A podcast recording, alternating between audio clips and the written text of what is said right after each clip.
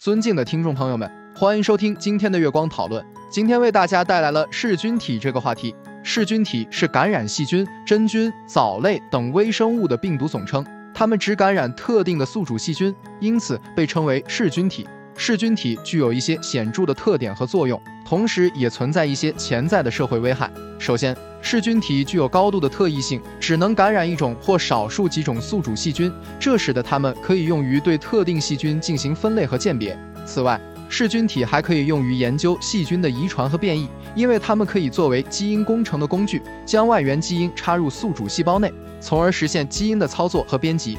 其次，噬菌体在治疗细菌感染方面具有广泛的应用前景。由于细菌不断进化，许多传统的抗生素已经无法对其产生作用，因此需要寻找新的解决方案。噬菌体因其高度特异性，能够选择性的杀灭特定细菌，因此被视为一种有潜力的替代治疗方案。此外，噬菌体还可以用于检测和分离细菌，这在临床诊断和食品安全检测方面有着广泛的应用。此外，噬菌体在生物技术领域也有着广泛的应用。在基因工程中，噬菌体可以被用作载体，将外源基因传递到目标细胞中。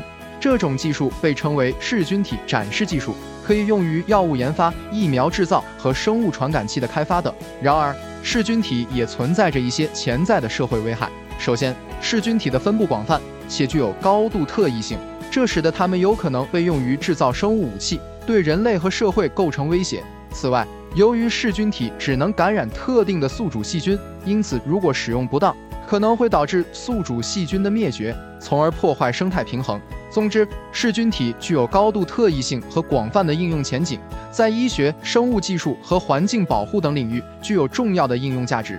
这就是我们本期所有内容，大家也可以通过微信公众号搜索“大明圣院”了解其他内容。小宇宙搜索“荣正法师”。感谢大家的收听，我们下期再见。